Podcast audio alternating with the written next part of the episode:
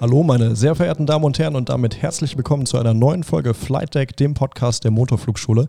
Ich sitze hier mit Roland und heute zu Gast unter anderem Sascha. Schön, dass du Zeit gefunden hast, den Podcast mit uns zu moderieren. Ja, schönen guten Tag. Äh, nachdem der Alex heute nicht kann, habe ich gesagt, na dann setze ich mich mal hier hin und ja. versuche ihn bestmöglich zu vertreten, was mir wahrscheinlich nicht gelingen wird, aber wir werden sehen. Sehr schön. Auf jeden Fall schön, dass du da bist. Ähm, bevor wir unseren heutigen Gast vorstellen, äh, möchte ich noch einen kleinen Nachsatz zu einem, äh, einer vorherigen Folge äh, leisten, nämlich im Podcast Tomatensaft am Limit, ich will mehr, habe ich äh, über die Zuverlässigkeitsüberprüfung gesprochen und dem Vorfall mit dem Flugzeug, das durch die Skyline in Frankfurt geflogen ist. Ich hatte gesagt, dass der Herr eine, ein Denkmal für die Frau wollte, die bei der Apollo-Mission verunglückt ist. Es war tatsächlich falsch, hat mir der Arndt soeben gesagt, es war die Challenger-Mission. Apollo war ein kleines bisschen früher. Das äh, waren die Raketenmissionen. Challenger war dann eine Space Shuttle-Mission, die leider nicht geglückt ist. Ganz genau. So, ja, wir haben heute zu Gast Dr. Michael Erb, Geschäftsführer AOPA Deutschland und ähm, Senior Vice President AOPA Europa. Michael, schön, dass du dir Zeit genommen hast und heute bei uns zu Gast bist. Ja, vielen Dank, dass ich hier sein darf. AOPA ist jetzt wahrscheinlich schon für einige Zuhörer ein Begriff. Ähm, kannst du es trotzdem für die vielleicht nochmal, die es nicht kennen, noch nie was gehört haben, ein bisschen genauer erklären? Was macht ihr, wofür steht ihr? Ja, die vier Buchstaben stehen für Aircraft Owners and Pilots Association. Gegründet wurde die Organisation 1939 in den USA, weil man gesagt hat, wir brauchen hier äh, eine Interessenvertretung, die es in der Luftfahrt bislang nur für die Militär- und die Airline-Piloten gab. Und ähm, dieser Gedanke ist dann nach dem Zweiten Weltkrieg auch nach Europa rübergekommen und man hat dann unter dem Dach der internationalen AOPA Mitglieder gesucht und äh, die deutsche AOPA ist dann 1964 beigetreten und äh, seitdem machen wir das hier in Europa auch, dass wir die Interessen der Piloten der allgemeinen Luftfahrt vertreten wollen, natürlich auch der Flugzeugeigentümer, was uns ja vielleicht so ein bisschen ähm, zum Nachteil gerät, ist, dass in unserer Definition halt Aircraft Owner halt zuerst steht und dann kommen die Pilots. Also ich habe leider auch kein Flugzeug, bin aber trotzdem Mitglied und ähm, das äh, ist bei uns keine Voraussetzung. Und ähm, ja, wir machen unsere Arbeit hier seit ein bisschen mehr als 50 Jahren und ähm, sind jetzt außerhalb äh, Nordamerika äh, auch mittlerweile die größte Mitgliederorganisation oder wenn man so will, im Vergleich zu den USA, da gibt es halt 400.000 Mitglieder und wir sind so bei 4.500. Sind wir so einer der großen Zwerge ähm, und müssen halt hier mit einer relativ kleinen Mannschaft das machen, was die in den USA mit einer Belegschaft von 200 können. Äh oh, das ist schon relativ groß. Roland, Michael, ihr kennt euch. Äh, die AOPA sitzt in Deutschland, glaube ich, hier direkt in Egelsbach. Das Büro ist im Prinzip genau gegenüber. Habt ihr euch hier kennengelernt oder kennt ihr euch schon, kanntet ihr euch schon vorher? Wir kennen uns hier aus Egelsbach, ganz genau, ja. genau. Wir sind ja quasi Nachbarn und so lernt man sich halt kennen. Ne? Ja, und aus dem Fenster raus sehe ich euch ja, und umgekehrt. Und du hast bei uns mal was Fliegerisches Es, gemacht, es wird ja. sich äh, freundlich schon. zugewunken immer wieder. genau. Ähm, die Europa hat weltweit mehr als 400.000 Mitglieder, habe ich gelesen. Wie sieht es in Europa aus? In Europa sind wir ein bisschen kleiner. Ähm, die Kollegen vom Luftsport sind halt hier traditionell stärker vertreten. Zum Beispiel in Deutschland kann man das so ein bisschen nachvollziehen. Nach dem Krieg war für die ersten zehn Jahre kein Motorflug erlaubt. Was erlaubt war, war Luftsport. Und da hat sich halt jeder Luftsportler genannt. Und äh, wir sind halt diejenigen, die im Luftsport nicht so stark sind, äh, aber wir sind halt diejenigen, die ähm, kleine Flugzeuge als Individualverkehrsmittel halt äh, in erster Linie betrachten. Und genauso wie wir Auto fahren, sagen wir, ja, fliegen wir halt auch für die verschiedensten Zwecke. Das kann zum Spaß sein, das kann äh, für Arbeitstermine sein, das kann sein, dass halt hier Leute Arbeitsluftfahrt machen und äh, wir decken halt alles das ab, was nicht die Airline-Fliegerei ist und nicht die Militärfliegerei. Und da ist das Spektrum dann doch ziemlich groß und vielseitig. Das kann ich mir vorstellen. Ihr habt ähm, in ganz Europa, glaube ich, 30 Mitgliedstaaten, ist das richtig? Ja, knapp über 30. Ich weiß die ganz genaue Zahl jetzt ehrlich Und da gesagt klingelt das Telefon. Entschuldigung. Viel Leute, gefragter Mann. Ja, normal. Ja, wir sind halt alle sehr gefragt, vor allen Dingen der Roland. Ja, ähm, kannst du was zu den, zu den Mitgliederzahlen in Deutschland sagen und vielleicht mhm. nochmal für unsere Zuhörer ganz konkret, warum sollte ich bei euch Mitglied werden? Ähm, was habe ich da für Vorteile als mhm. Privatpilot? Ähm, wir als Fluglehrer können zum Beispiel auch Versicherungen bei mhm. euch abschließen, was die Haftpflicht mhm. betrifft. Vielleicht das nochmal ganz kurz für unsere Zuhörer zusammengefasst. Ja, wir haben derzeit äh, circa 4700 Mitglieder. Äh, das sind die Personen, die wir namentlich kennen. Allerdings haben wir auch angeschlossen ungefähr 90 Luftsportvereine, die überwiegend Motorflug machen. Und äh, wenn wir die halt alle mitzählen, die dabei äh, sind, dann kommen wir insgesamt auf eine Summe von ungefähr 18.000 oh, wow. Piloten, deren Interessen wir vertreten. Und ähm, was machen wir? Gute Frage. Ähm, wir vertreten die Interessen der Piloten vor allen Dingen. Ähm, Schwerpunkt unserer Arbeit ist zum einen, dass wir die politische Interessenvertretung machen, dass wir halt sehr aktiv sind, wenn es darum geht, ähm, bei der EASA zum Beispiel Vorschriften äh, mitzuarbeiten, dass wir bei Flugsicherungsprojekten mitarbeiten. Dann die nächste Komponente ist der Service, dass wir halt da sind äh, aus unserer Geschäftsstelle heraus, dass wir halt, wenn Fragen da sind zum Lizenzwesen oder äh, wenn ich irgendwo hinfliegen will, bin mir jetzt nicht ganz sicher, wie ist denn das zu interpretieren, wie es in der ERP drin steht oder ich habe irgendwie ein Luftraumvergehen begangen und äh, ich will doch mal mit jemandem reden, ähm, was ich da als nächstes denn machen muss oder äh, habt ihr irgendwo mal einen Anwalt, der sich mit Luftrecht auskennt, da können wir halt weiterhelfen. Und äh, für die Fluglehrer machen wir halt in der Tat auch was, äh, was du eben gerade gesagt hast, ähm, in Bezug auf Versicherungen. Da haben wir zum Beispiel Angebote, dass halt äh, Fluglehrer sich auch versichern können dass die halt, wenn mal was passieren sollte, halt dann das, äh, den, den, Schaden nicht aus der eigenen Tasche bezahlen müssen. Das heißt, äh, ihr sichert jetzt nicht per se das, äh, das Flugzeug ab, sondern den Gap bei der Kaskoversicherung. Genau, also das können wir Eigenbehalt machen. da ist von 10.000 Euro beispielsweise, kann man den da reduzieren. Genau. Geht das für alle Piloten oder geht das nur für Fluglehrer? Äh, nein, äh, ich selbst bin auch kein Fluglehrer. Ich habe sowas auch, dass ich halt, wenn ich mal irgendwo äh, einen Randbogen andotze, dann halt auch nicht alles komplett bezahlen muss. Ähm, ähm, aber die Fluglehrer äh, sind uns da in der letzten Zeit, ja, ähm, ja, sind immer mehr geworden. Recht zahlreich zugelaufen und äh, wir machen ja auch gemeinsam Fluglehrerfortbildung. Ähm, Roland, ja, das stimmt. Seit einem Jahr machen wir das ungefähr. Ungefähr, ja. ja. Mit der IFA-Flugschule, mit der jetzt, anderen. Jetzt könnte man ja fragen, machen Fluglehrer viel kaputt?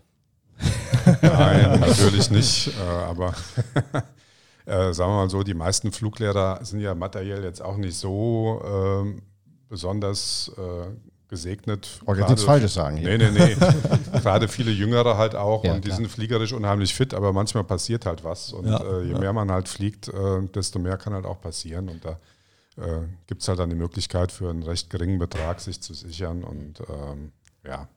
Was kostet so eine Versicherung? Ich meine, wenn ich jetzt überlege, das Kaskorisiko abzusichern, so ein Flugzeug geht ja mal schnell was kaputt und dann ist auch ja, sehr schnell hoher Betrag. Was Wenn ich das, das, gewusst hätte, hätte ich die Preisliste vorher auswendig ja, gelernt. Aber ich kann sagen, dass ich ungefähr so 90 Euro im Jahr bezahle für das, äh, was bei mir so ansteht. Und das ist aber fair. Das ist überschaubar. Absolut. Also ich kann sagen, was ich zahle. Ich bin nämlich auch bei euch Mitglied und ähm, man hat, glaube ich, einen jährlichen Beitrag, also als Mitglied, glaube ich, von 140 Euro.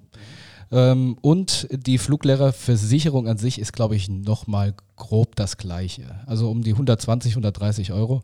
Und da bin ich, glaube ich, versichert bis auf 5 oder sogar 10 Millionen. Kann, ja, das kann sein. Das heißt, ich fühle mich gut aufgehoben bei euch, muss ich sagen. Wie was? Äh, äh, das ist mir natürlich das Liebste, wenn ich gar nicht selbst Werbung machen muss, sondern wenn man zufriedene ja. Mitglieder ja, siehst du mal. übernehmen. Du sagtest, ich, ich habe bisher halt so noch nichts kaputt und, gemacht. Ja. Sascha, du sagst gerade 10 Millionen, aber nicht im Kasko. Ich kenne jetzt kein, kein Flugzeug, was 10 Millionen Kasko was ja, Selbst werde ich an die Wand genagelt. Ich weiß, ich weiß es nicht genau, aber ja. Ich, ich fühle mich auf jeden Fall sicher. Gut. Genauso wie beim Startstrecken berechnen, ach, das passt schon. genau. genau. Das, ja.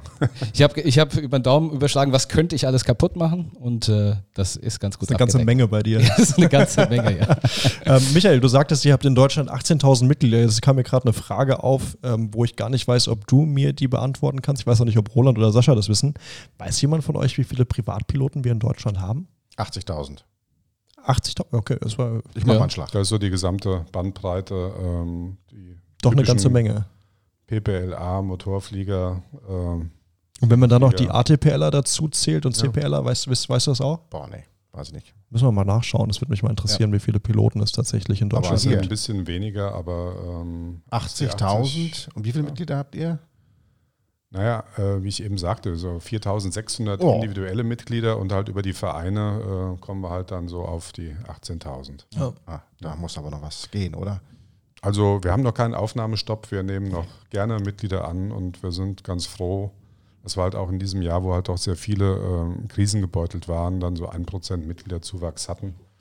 Und da muss man ganz dankbar sein, äh, dass man dann so offensichtlich dann wahrgenommen wird und unterstützt. Ja. Wie habt ihr 2020 erlebt mit der Corona? Ist es eher äh, rückläufig, die, Mitglieds, äh, die, die Mitgliederzahlen, oder eher positiv? Eigentlich stabil zum Glück. Ähm, ich meine, ähm, die Luftfahrt leidet, aber vor allen Dingen leiden halt auch die Airlines leider und die großen Flughäfen. Äh, wir sehen halt, dass die allgemeine Luftfahrt offensichtlich ähm, besser wegkommt. Ähm, wird natürlich auch von einigen oder einige werden halt schon schwer getroffen dadurch, dass sie ihren Job verlieren. Und es gab natürlich im Frühjahr so eine Delle, wo halt dann sehr wenig geflogen wurde. Aber ähm, was ich so mitbekommen habe, auch von dem Verband der Regionalflugplätze, ähm, dass doch äh, sehr viel nachgeholt worden ist in der zweiten Jahreshälfte. Und ähm, das sehen wir halt auch bei uns, dass ähm, ja, die Mitgliederzahlen stabil sind und dass wir den einen oder anderen doch noch dazu bekommen. Ist natürlich auch attraktiver geworden, ähm, wenn man früher äh, in den Familien in Urlaub geflogen ist, was halt derzeit nicht geht. Und wenn jetzt typischerweise ist es ja der Familienvater, der fliegt und sagt, ach naja, ähm, irgendwie ans Mittelmeer fliegen ist gerade nicht, aber ihr könnt mit mir in der Cessna an die Nord- oder Ostsee fliegen, dann wird das halt auch stärker wahrgenommen, ähm, als das vielleicht vorher der Fall war. Das ist auch absolut das, was, was wir hier, glaube ich, im letzten Jahr verzeichnen konnten. Ähm, viele haben sich, glaube ich, Gedanken gemacht, was kann ich vor der eigenen Haustür machen? Und da kam dann, glaube ich, relativ äh, bei relativ vielen Menschen so Stichwort PPL, ich mache mal irgendwas vor der Haustür, was ich schon immer mal machen wollte. Ja, ähm, und besonders was mir aufgefallen ist, äh, und ich glaube, das greift auch daran, äh, was die AOPA alles macht, und zwar äh, der Zuwachs auch an den IFA-Piloten oder an den IFA-Ausbildungen, der wächst stetig. Und da habt ihr auch in den letzten Jahren eine ganze Menge gemacht, äh, sprich der CBIA, Enroute IA oder auch der Light IA. Und ähm, jetzt muss man das natürlich für den äh, Laien übersetzen. Wir in der Motorflugschule haben hauptsächlich auch die WFA-Piloten. Ich glaube, das wurde in den letzten Folgen auch schon gesagt. Das sind die Piloten, die nach Sicht fliegen. Also der typische im Volksmund ähm, Sportpilot ist er ja nicht. Da muss man natürlich aufpassen. Aber auch die Menschen, die sagen, na, ich nutze den Flieger eben für lange Reisen oder Ge Geschäftsreisen, um auch mal durch die Wolken zu gehen. Und da habt ihr in den letzten Jahren eine ganze Menge gemacht. Ja, in der Tat, das war so ein Schwerpunkt unserer Tätigkeit und ähm, kann ja auch mal von mir selbst erzählen. Ich hatte halt vor ähm, knapp über 20 Jahren mal die Überlegen, ob ich hier mein CVFR mache. Und dann sagte mir halt ein, ein befreundeter Fluglehrer äh, mit amerikanischen Lizenzen, mach doch in den USA das IFA. Und ähm, ich so, ja, ist, ist doch wahnsinnig schwierig. Dann, ja, hier in Deutschland schon, aber drüben ist es viel einfacher, praxisbezogener und dann kannst du hier dann direkt in die CVFR-Prüfung reingehen. Gehst nach Florida und äh, wenn du halt nicht fliegst, legst dich an den Strand und äh, hast noch einen schönen Urlaub. Und ähm, das habe ich auch gemacht. Klingt ja erstmal halt. gut, ne? Ja, äh, aber ähm, man fragt sich, wenn das drüben so gut funktioniert und auch keine Sicherheitsprobleme gibt, sondern im Gegenteil ein Sicherheitsgewinn ist, dass die Leute dann ihr Flugzeug viel besser beherrschen, warum machen wir das in Europa so unheimlich kompliziert? Und damals war es ja auch so, dass man ein halbes Elektrotechnikstudium absolvieren musste, äh, um äh, ein IFA zu machen. Und irgendwann hat wohl derjenige, der beim LBA für den Fragenkatalog zuständig war, ähm, ja, also derjenige hat einen Job bekommen, der auch ein äh, Elektrotechnikstudium hatte. Und dann hat er halt alles gefragt, was er konnte. Und das war Elektrotechnik. Ui. Und ähm, so ein ADF-Receiver, wer will den schon im Flug wieder äh, zusammenlöten, wenn er kaputt ist? also das bringt ja nichts. Ja, man, das soll stimmt die, allerdings, ja. man soll die Nadeln idealerweise zusammenhalten können. Und ähm, das war halt unsere Zielsetzung, dass wir halt auch, als es dann die EASA gab, gesagt haben, macht's doch mal anders als bislang und äh, guckt mal so ein bisschen wie die Amerikaner das machen. Das ist einfach praxisbezogen. Die Leute sollen sicherer fliegen. Wir wollen, dass unser, unsere Fliegerei wetterunabhängiger wird. Ähm, stellt euch vor, ähm, ihr habt ein schickes Auto, dürft nicht auf die Autobahn, weil es regnet. Ja. Dann Absolut. hat man halt viel weniger Nutzen von seinem Auto und äh, wir wollen halt auch, Klar, wir wissen, dass wir mit unseren leichteren Flugzeugen jetzt nicht bei jeder Wetterlage losfliegen können, aber wenn man ein IFA hat, hat man doch eindeutig mehr Möglichkeiten, äh, das äh, Flugzeug sicher zu nutzen. Und ähm, ich denke, die Flugschulen haben ja auch dabei, eine ja. ganze Menge zu tun jetzt auch, Ja, auf dass jeden Fall, äh, ja. viele Leute davon Gebrauch machen und äh, das schreiben wir uns halt schon so ein bisschen auf Mhm. die Fahnen, dass wir halt ähm, den so lange bei der EASA äh, konstruktiv kritisch auf den Wecker gegangen sind, bis wir irgendwann gesagt haben, okay, wir probieren es mal aus. Primär Und es das ja funktioniert auch- wunderbar, muss man sagen. Ja. Primär das ja auch mit der Sicherheit zu tun. Ja. Äh, einfach schlichtweg. Ja. Die Leute gut ausgebildet sind, auch in Fluglagen, wo sie eben nicht nach draußen gucken können und das einfach gewohnt sind, äh, hat das einen Sicherheitszuwachs. Vielleicht sollte man da ja auch in den, England. vielleicht sollte man da gesehen. den Laien auch noch sagen, dass äh, bei der reinen WIRF-Ausbildung, die umfasst ja 45 Stunden und äh, da lernt man ja auch das eigentliche Fliegen an sich. Und ähm, die IFA-Ausbildung umfasst eigentlich noch mal mehr, ja, obwohl man eigentlich schon fliegen kann. Ja. Um nur mal den Aufwand für den Laien draußen klar zu machen, da geht es dann wirklich ums genaue Fliegen, wirklich Fliegen ohne Sicht nach draußen. Ich glaube, der Aufwand sind um die 50 Stunden im Moment. Regulär waren es mal 50, Ja. korrekt, für das äh, klassische IFA, was ich im ATPL benötige. Wenn wir aber auf äh, die Competency-Based IA-Geschichte zurückgehen, dann sind es nur 40. Und hier darf ich ja sogar 30 außerhalb einer Flugschule mit einem Lehrer machen, der dafür befähigt ist, das zu machen. Also die Auflagen sind dadurch Ja. oder hier deutlich weniger als für die Berufspilotenschiene in dem Punkt. Obwohl sich, wenn ich das nochmal äh, ergänzen darf, in der praktischen Ausbildung ja so gut wie nichts geändert hat im Vergleich zu früher. Nur die Theorie ist halt entschlackt worden, Richtig, ja. dass halt das, was man ja nicht braucht, einfach rausnimmt. Und ähm, ich denke, ähm, das ist halt das, was ähm, früher die Leute davon abgehalten hat, die Ausbildung zum Ende zu bringen, dass doch zwei Drittel abgesprungen sind, weil sie einfach gesagt haben, ich habe hier einen Job, ich habe eine Familie, Ja. ich kann mich nicht die ganze Zeit ausklinken und ne- eben mehr noch so äh, ein Vordiplomstudium durchziehen. Ähm, ich höre auf und äh, ich glaube, jetzt hat man doch äh, eine viel höhere Zahl von Absolventen und ähm, ich denke, das hat sich dann wirklich für alle gelohnt. Ja, also absolut. Man kann sagen, dass sehr, sehr viele Leute ihren CB oder Enroute IR gemacht haben. Und äh, ich sehe auch, die bestehen, äh, ich sage mal, ich würde ich sagen, 98 der Prozent, äh, 98 Prozent der Menschen bestehen und der Rest, der abbricht, ist meistens aus zeitlichen Gründen. Schönes Beispiel dafür, was die AOPA dann tatsächlich auch einfach in die Hand nimmt und äh, sozusagen angeht. Michael, wie ist denn die AOPA generell in Europa vernetzt? Du hast es eben schon gesagt, Stichpunkt EASA.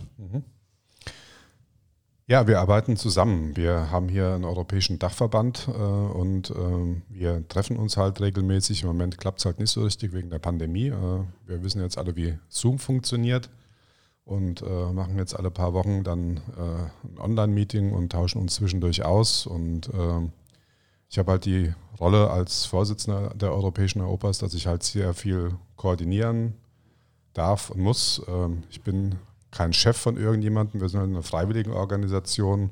Kann man sich vielleicht so vorstellen wie eine Freiwilligenband. Ähm, die treffen sich halt irgendwie, um gemeinsam Musik zu machen und einer darf halt dirigieren. Und wenn der halt äh, nicht so gut ankommt, dann macht es halt der Nächste und dann spielt man aber nicht das, was er eigentlich will.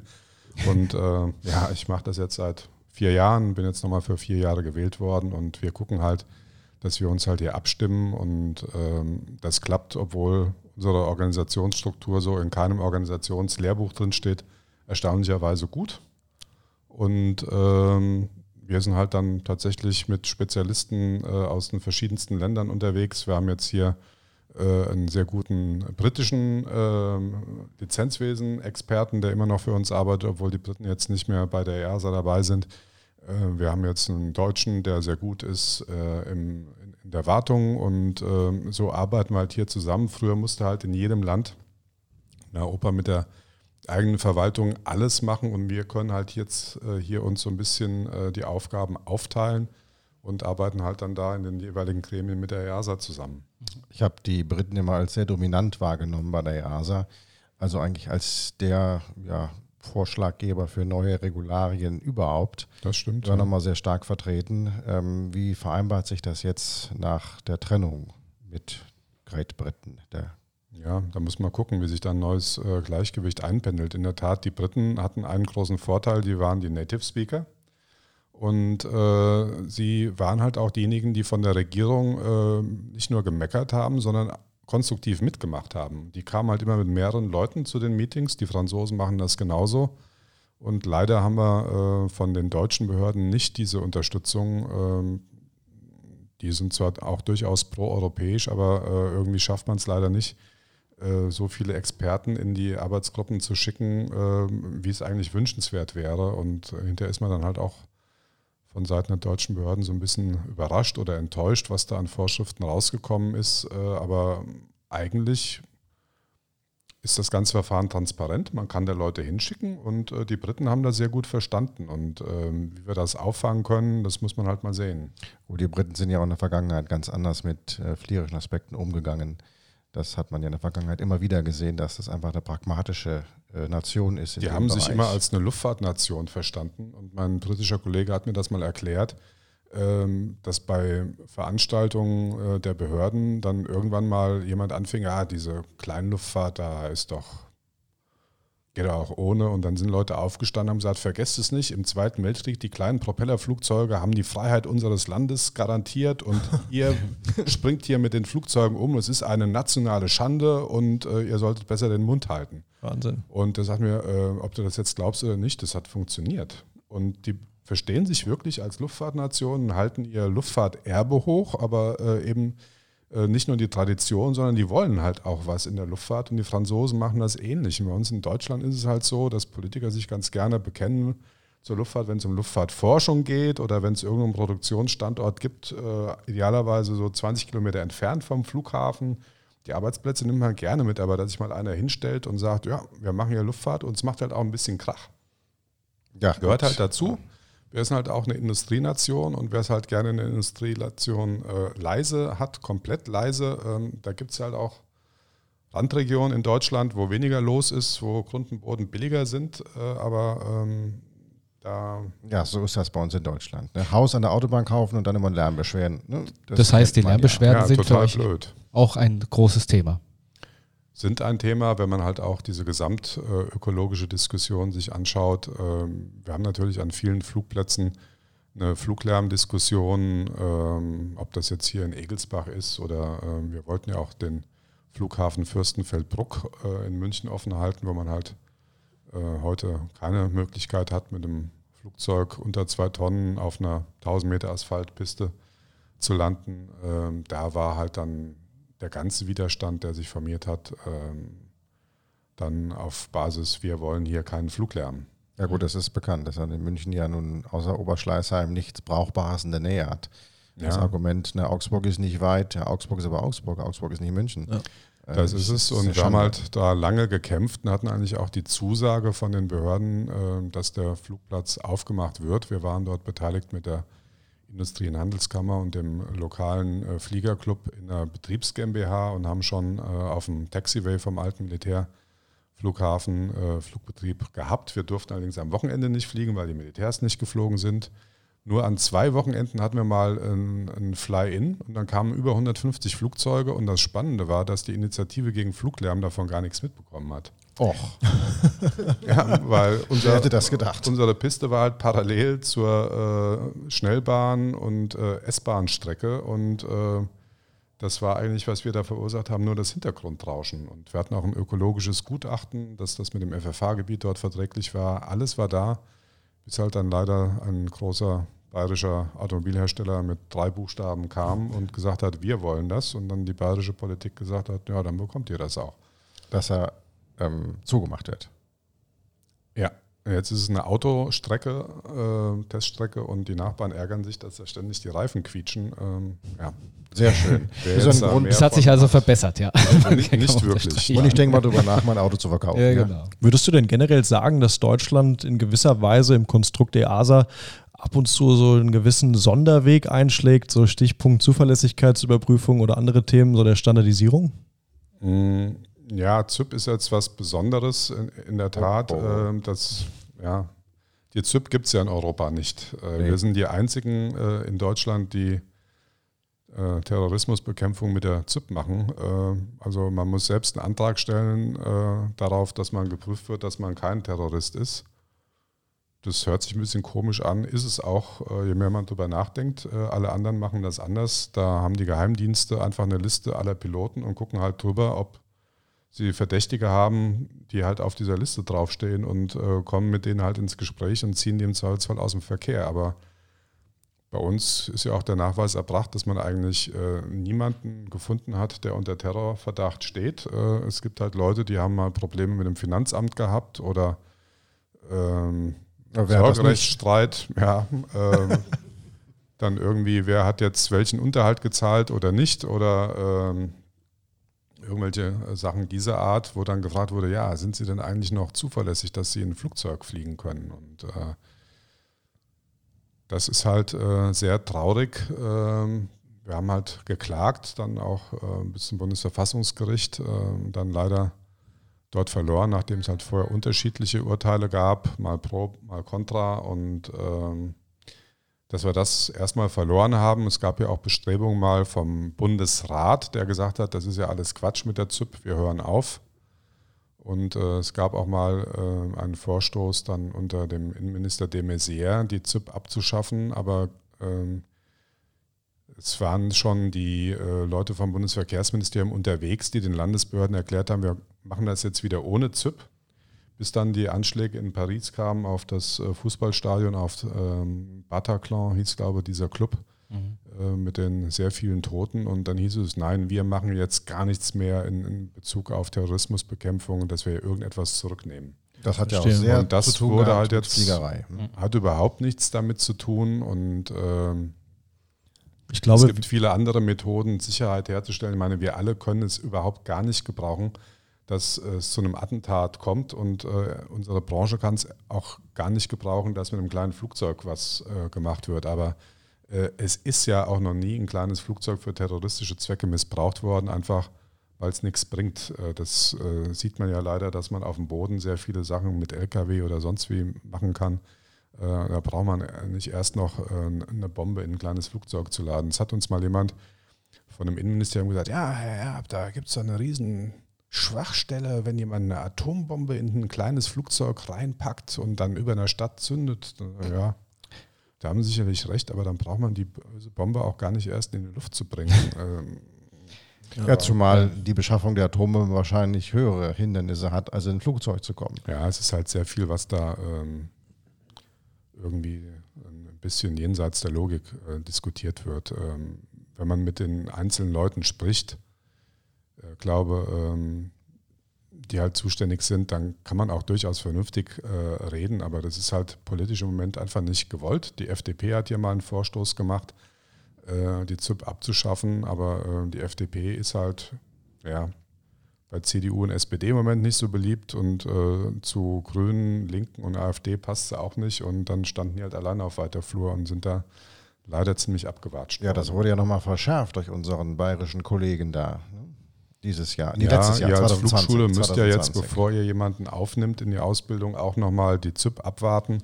Genau. Und da gibt es halt einige ZIP-Behörden, die arbeiten schneller, andere langsamer und das ist halt dann, ähm, ja. Das ist für uns tatsächlich äh, schädigend. Ich wollte auch gerade sagen, ich glaube, Absolut, das ist ne? für uns das Hauptproblem mit der Zuverlässigkeitsüberprüfung. Mir ist kein Fall bekannt, wo es ein angehender Flugschüler, wo er nicht die Zuverlässigkeitsüberprüfung dann bestanden hat, sozusagen. Also kenne ich keinen einzigen tatsächlich. Ähm, das Einzige, was für uns tatsächlich einfach ein bisschen blöd ist, ist, dass die Leute mittlerweile zwischen drei, vier, fünf, sechs und sieben Wochen teilweise auf die Zuverlässigkeitsüberprüfung warten müssen, bevor sie dann mit ihrem Flugschein anfangen können. Und leider ähm, ist es nun mal so, dass viele Leute um die Ecke kommen und sagen, ähm, ich würde gerne jetzt anfangen, ich habe jetzt zwei Monate Zeit und würde gerne einen Flugschein ja, machen. Absolut. Und die sind dann halt erstmal total ausgebremst, können die Zeit dann natürlich irgendwie mit Theorie verbringen, aber man möchte eigentlich auch relativ schnell ins Flugzeug. Ja, ähm, das ist wahr. Man wird ausgebremst, aber man sieht, wie sehr sich die Europa einsetzt. Und ähm, ich finde es super, dass man eine Anlaufstelle hat als Pilot oder Pilotin, dass man sagt, und sei es nur, ich möchte in die Schweiz fliegen, was muss ich machen? Dafür kann ich mich bei euch melden. Ähm, ich kann sagen, oh, ich habe da, glaube ich, eine Luftraumverletzung begangen, könnt ihr mir helfen? Was sind die Schritte? Das heißt, man hat wirklich immer, wie zu Hause bei Mama und Papa, eine Anlaufstelle, wo man sagt, okay, ich habe das und das, könnt ihr mir helfen? Und das ist eine schöne Sache. Ich meine, das hatten wir hier in Egelsbach auch, sei das Anflugverfahren, das eifa anflugverfahren hier in Egelsbach war ja auch ein riesiges Thema für euch wahrscheinlich. Ähm, Und nicht nur das, als Mitglied habe ich gesehen, man bekommt sogar auch äh, Vergünstigungen auf Hotels und äh, Mietwagen, was natürlich als Echt? für Piloten keine schlechte Sache ist, muss man sagen. Wellness, Ja. Spa, alles mit dabei. Ach guck. Ja. Bekommt man auch noch, wenn man das so ein bisschen äh, geschickt einsetzt. Wir sehen uns jetzt nicht primär als Rabattverein, aber ähm, es wird halt dann doch offensichtlich von äh, vielen sehr gerne auch mitgenommen, dass man hier die eine oder andere Vergünstigung hat. Da haben wir einen Partner mit dem Partnerunternehmen, mit dem wir das hier machen. Der äh, Partner aktualisiert die Angebote immer und wenn man da ein bisschen reinguckt, äh, bin dann auch immer wieder mal positiv überrascht, was es da alles gibt, wo man gar nicht mit rechnet. Äh, man kann halt auch seinen Mitgliedsbeitrag ganz schnell wieder reinholen. Ja. Äh, Bisschen Spritzugabe, gibt es da Gutscheine für Sprit? Das wäre eine gute Idee. Ich habe gerade gesehen, Ja, heute die neue Sprit ist teuer. Ja, ja, leider. Gut, es unterscheidet sich aber sehr. Wir in Egelsbach sind einer der teuersten Plätze mit derzeit 2,52 Euro. Wenn ich mal Werbung für einen äh, Platz hier in der Nähe machen, Aschaffenburg mit 2,06 Euro. Das sind Ja. fast 50 Cent. Das ist schon, also ich kann diese, diesen Preisunterschied wirklich überhaupt nicht Ich habe nachvollziehen. gestern getankt für 1,70 Euro auf Gas. Wo warst du denn? Wow. In, äh, ja, We We Wesel, Wesel. Ja. Noch nie gehört. Rannstadt. Nee, Ah, doch, ja, ja, ja. ich weiß es jetzt gar nicht mehr. Ich glaube, Leer Papenburg ist der günstigste Platz also Deutschlands. die Kennung war Echo. Delta ja, Tango Whisky. ist auch sehr günstig, ähm, was ich so mitbekommen habe. Da gibt es wohl auch einen Anbieter, der ein bisschen kleiner ist als die ganz großen, der halt auch sehr günstige Preise macht. Und ähm, ja, da gibt es halt so ein paar große Konzerne, die sicherlich eine tolle Qualität halt auch haben, aber nicht so ganz flexibel sind. Und äh, da muss man schon ein bisschen schauen, wo man tankt. Und vielleicht eine Sache noch, ähm, die ich mal äh, kurz erwähnen wollte. Also bei uns geht es halt nicht darum, äh, oder nicht ausschließlich darum, Leuten zu helfen, die Probleme haben, sondern manchmal wollen wir halt auch einfach die Leute bei der Hand nehmen, äh, mal ein, ein Flyout organisieren. Das machen wir einmal im Jahr, typischerweise über Pfingsten, dass wir uns ein europäisches Ziel raussuchen, wir mit 30 Flugzeugen hinsteuern. Wir machen halt auch ganz viel fliegerische Weiterbildung, ähm, dass man halt auch mit Gleichgesinnten aber ein verlängertes Wochenende irgendwo hingeht und dass man da äh, mit dem Fluglehrer und äh, noch mit einem zweiten Piloten oder Pilotin natürlich. Wir haben aber leider nur ungefähr 4% äh, weiblichen Anteil äh, unter den MitgliederInnen und ähm, also wir sind auch für Damen, die fliegen noch offen. Ähm, aber ähm, man kann halt mit uns rausgehen, man kann sich fliegerisch fit halten, äh, man kann Fluglehrerfortbildungen machen und eine ganze Reihe von Seminaren, die wir online anbieten. Äh, man kann sich ja fliegerisch fit halten und äh, noch ein bisschen Spaß dabei haben. Darum geht es ja dann auch. Ja, ihr habt auch einen, einen wunderbaren Newsletter, der immer rauskommt. Äh, Da sind sehr interessante Sachen auch beschrieben, äh, auch Ja, teilweise danke. auch Unfallberichte oder Verbesserungsvorschläge. Also sehr, sehr viele interessante Sachen. Ich lese ihn sehr gerne. Also Ja, danke. Ja, ich habe auch den, den, genau, der, der Safety Letter oder auch in eurem Magazin ähm, immer ein, ein heiß diskutiertes Thema, was auch bei uns in der Flugausbildung bei jedem einzelnen Flugschüler irgendwann auftrifft. Ähm, nämlich der Moment, wo wir unserem Flugschüler erklären müssen, dass wir gar nicht alle Flugzeuge sehen können, die um uns drum rumfliegen. Und Fluglotsen, die ein Radar vor sich haben, die können das im Zweifel auch nicht.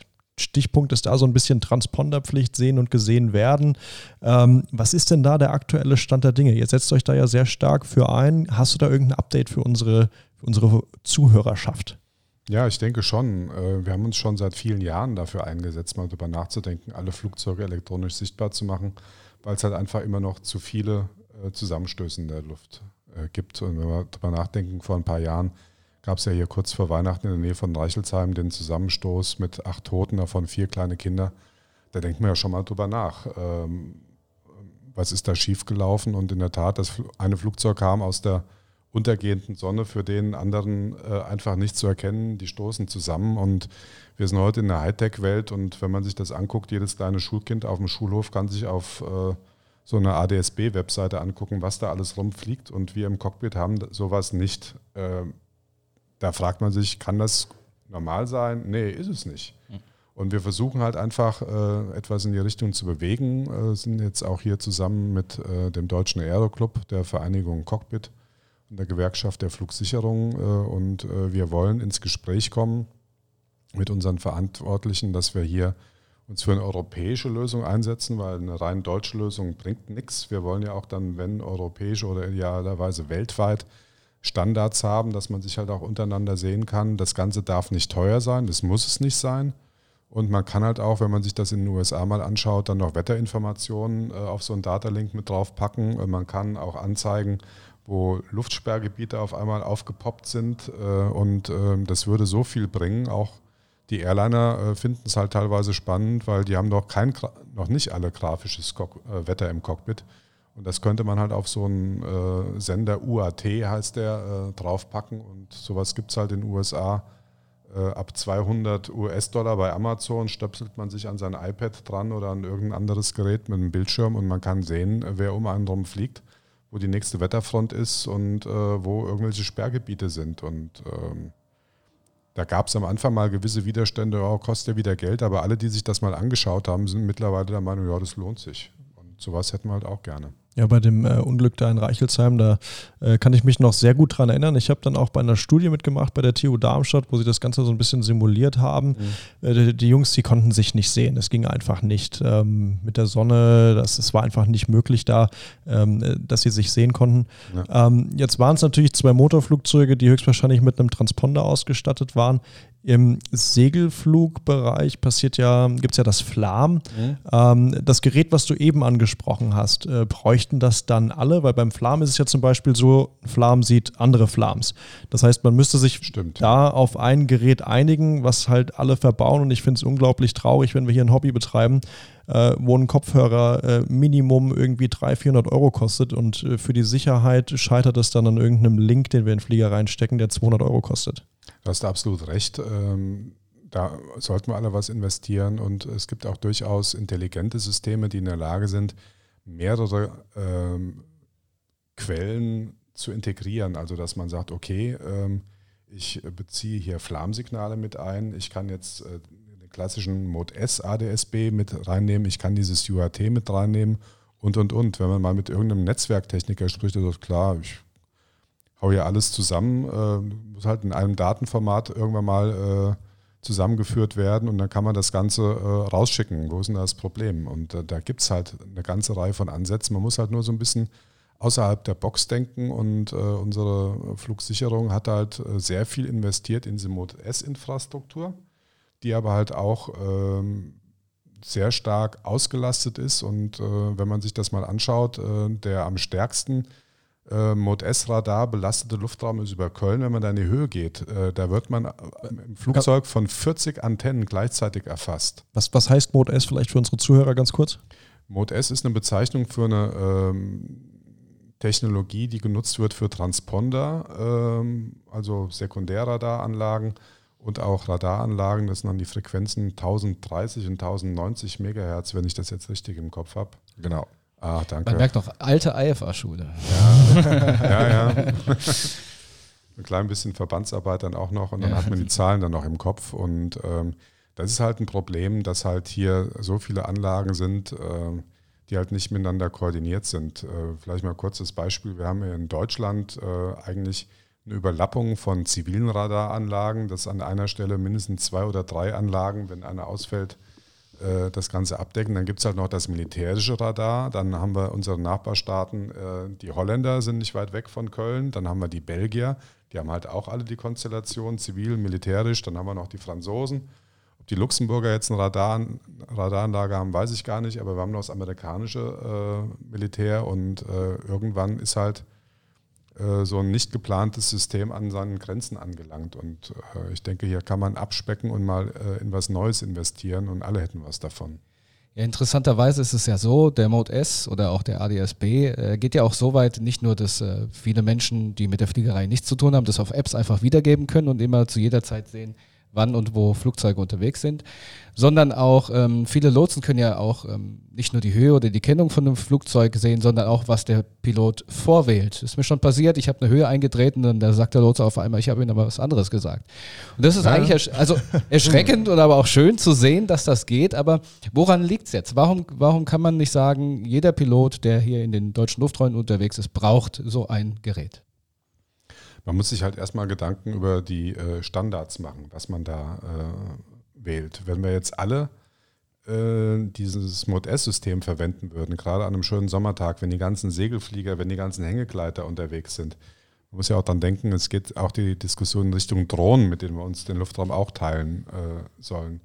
wenn die alle jetzt auf dieser alten Technologie äh, unterwegs sind, und das kann man vergleichen auch, äh, wer ganz früher mal so ein Internetmodem hatte, das war so ein Gedüdel, so äh, das war halt sehr, sehr langsam und hat halt mit modernem Internet nichts zu tun. Und diese Mod S-Technologie ist halt schon sehr alt und kommt einfach an ihre Grenzen.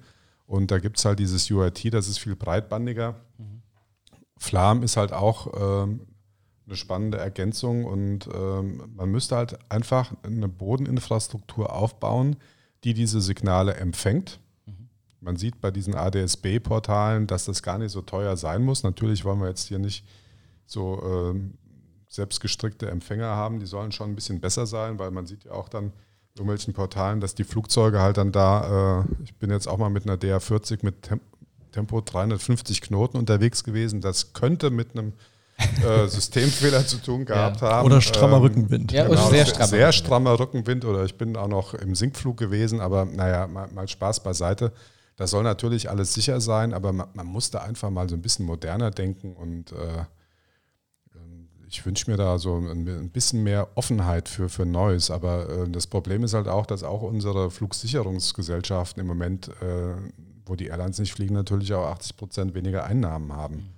Und dann haben die natürlich auch keine große Lust, da äh, groß nachzudenken, wo sie jetzt noch zusätzlich Geld ausgeben sollen. Gut, in Amerika gibt es das System ja, das ist ausgereift. Ähm, Absolut. Datenfunk ist da eine Tagesordnung. ADSB Out-In, ne, das wäre ja einfach schon mal ein Standard, den wir hier auch einfach übernehmen können. Ja, Aber das Garmin ja hat ja mal in Friedrichshafen so eine Station aufgebaut, die kostet 10.000 Euro mit Rechner, Antenne, drum und dran. Und man bräuchte ungefähr 30 dieser Stationen für ganz Deutschland. Überschaubar. Überschaubar. überschaubar. Ist überschaubar, kann man nur argumentieren, ja, da muss ja noch ein Rechenzentrum dahinter und Qualitätsmanagement und dann noch irgendwelche Masten aufstellen. Kann man sagen, ja, ist ja alles gut, aber eine Mod S-Radaranlage kostet so um die 30 Millionen Euro und äh, wir sind halt mit so einem Netzwerk dann deutlich, deutlich, deutlich unten drunter. Na gut, aber der deutsche Staat gibt lieber mehr Geld für Berater aus oder für sinnlose Automautanlagen. Ne? Ja, da sage ich jetzt mal lieber nichts zu, aber äh, hätte ich jetzt auch nicht seine Meinung. Und wir versuchen halt auch hier mit unseren Kollegen europäisch was voranzutreiben. Ja, und äh, da gibt es halt auch äh, Forschungsprojekte und halt auch ein paar Fördertöpfe und da versuchen wir halt auch ranzukommen. Was ist euer aktuellstes ähm, ja, das aktuellste Thema, woran seid ihr gerade aktuell? Das war das, ja? ja, in der Tat. Ja, okay. Haben wir gut, gut eingefädelt hier. Ähm, ich glaube, unsere Zeit ist auch schon relativ fortgeschritten. Äh, ich glaube, unsere Zuhörer haben einen schönen Einblick bekommen, was die AOPA macht, äh, womit ihr euch für uns sozusagen auseinandersetzt und rumschlagt. Ähm, gibt es denn irgendwie Infoveranstaltungen, wo unsere Zuhörer sich nochmal das Ganze ein bisschen anschauen können oder Infomaterial auf eurer Internetseite? Äh, was können sie sich anschauen, damit sie ja, euch noch besser finden? Kann man sich anschauen unter www.aopa.de und äh, du hattest eben schon diese Safety Letter angesprochen. Da haben wir mittlerweile 50 Stück. Das macht bei uns der Jürgen Mies äh, äh, sein ja, Thema, das er mit Herzblut angeht. Und alle diese Safety Letter sind jeweils acht Seiten, äh, kann man sich runterladen. Äh, wir haben da, denke ich, auch ganz interessante Artikel. Ähm, die sind jetzt nicht so stark bebildert wie vielleicht bei anderen Magazinen, aber äh, ich denke so vom Content her können wir da durchaus mithalten und ähm, ja. Ist eine gute Sehr Sache, gut. auf jeden Fall. Ähm, Michael, vielen Dank, dass du dir die Zeit genommen hast. Danke äh, euch, für uns dass ich hier sein durfte. Sehr, sehr informativ für uns. Sascha, auch sehr cool, dass du heute dabei warst. Ja, danke. Und dann würde ich sagen, Roland, wie immer, oder ab sofort wieder wie immer, du hast das letzte Wort. Ja, vielen Dank, Max. Also, lieber Michael, herzlichen Dank auch von meiner Seite aus, dass du bei uns hier warst. Wir wollen das gerne noch mal ein bisschen vertiefen in einer nächsten Session vielleicht. Wir werden auf jeden Fall unseren Flugschülern empfehlen, bei euch dort beizutreten. Wir werden das unseren Flugschülern nahebringen. Jetzt nicht gleich mit dem Vertrag, äh, das wir vielleicht ein bisschen überrumpeln. Aber ich glaube, äh, der OPA ist ein wichtiges Instrument für uns in der allgemeinen Luftfahrt. Vielen Dank. Ach, das tut gut. Und äh, jetzt weiß ich gar nicht, was ich sagen soll, außer vielen Dank und hat mir auch Spaß gemacht. Und äh, ja, dann gehe ich gleich meine 20 Meter wieder rüber ins Büro. Super, also bis dahin, gute Zeit.